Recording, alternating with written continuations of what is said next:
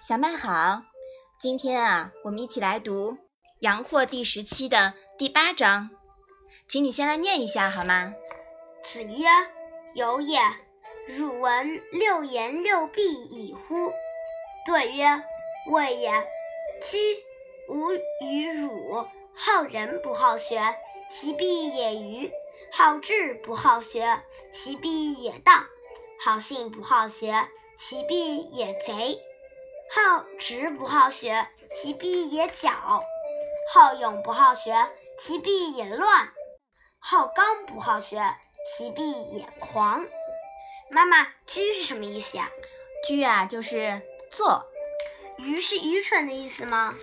嗯，这里的愚呢是一个动词，是受人愚弄的意思。荡是什么意思呀？荡啊，就是轻浮、好高骛远而没有根基。贼是呃贼的意思吗？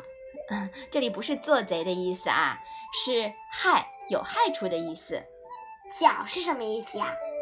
狡呢，就是说话尖刻。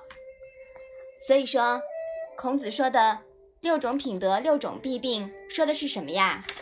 孔子说：“有啊，你听说过六种品德和六种弊病了吗？”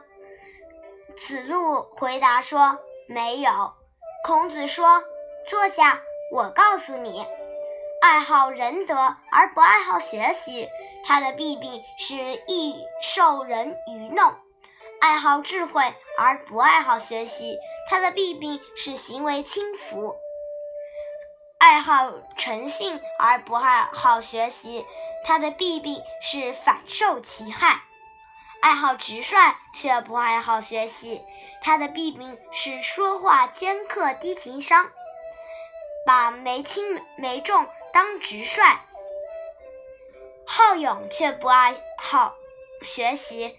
勇而无礼的弊病是犯上作乱，好刚强却不爱好学习，他的弊病是刚愎自用、狂妄自大。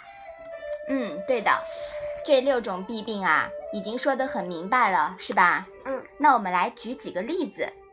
有些所谓信佛的，只讲慈悲，爱心泛滥，于是花大把的钱放生。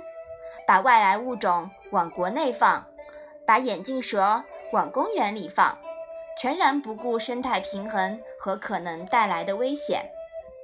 还有人呀，倾家荡产捐款去建庙，这哪里是修行啊？家都吃不好，身边至亲的人都照顾不好，生活一塌糊涂，建座庙就修行了吗？当然不是，对吧？嗯。我们要先做好身边的小事，好好的过日子，那才是真修行。还有一些信佛的，信成了佛游子，满口佛言佛语，听起来呀还挺恶心的。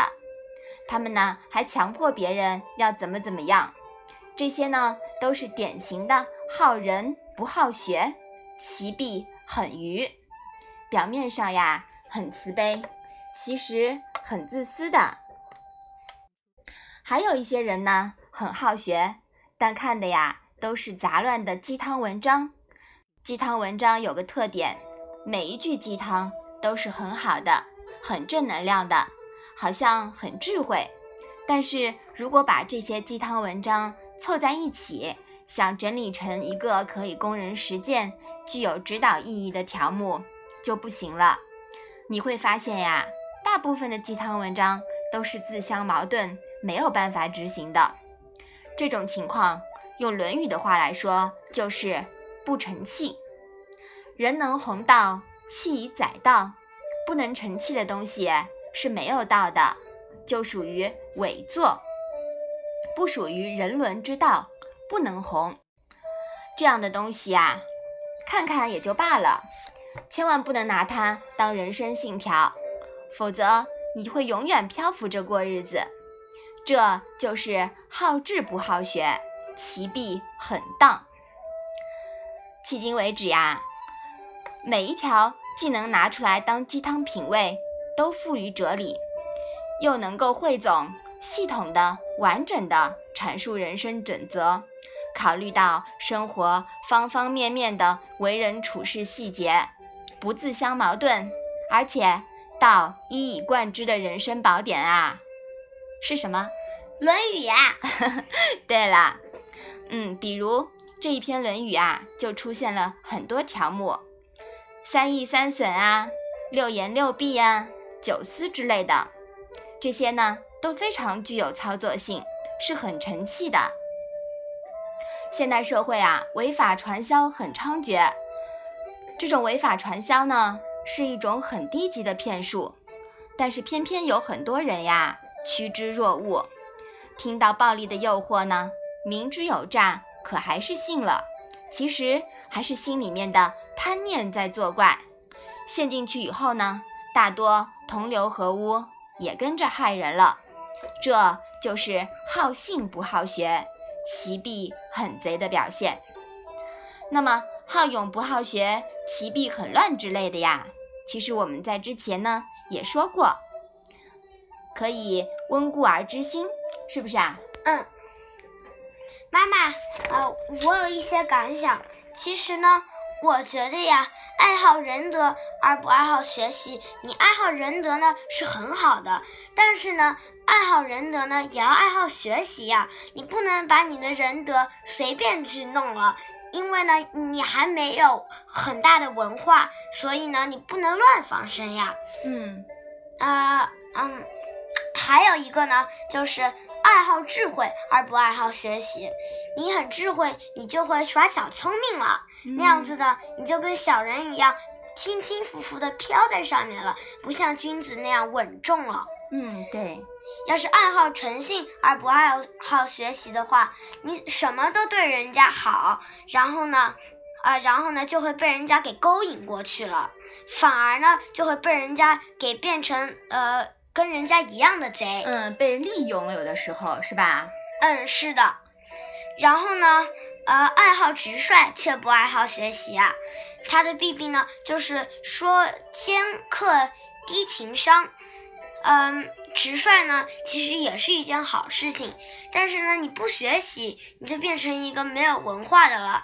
没有文化呢，就会有点低情商，而且直率呢，也也也也不能让你高情商一点，因因因为呢，呃，君子要三思而后行，太直率呢，也不会很好。嗯，对的。好勇却不爱好学习啊，太勇了就打来打去了，嗯、自相残杀了。对的。所以啊，那样子就会很乱。好刚强却不爱好学习呢，他呀就要狂妄自大了，因为呢他太刚了，呃，没有人能能嗯能改变他的观点。嗯，说的很对。不听人家的意见，对，那样子呢就会太保守了。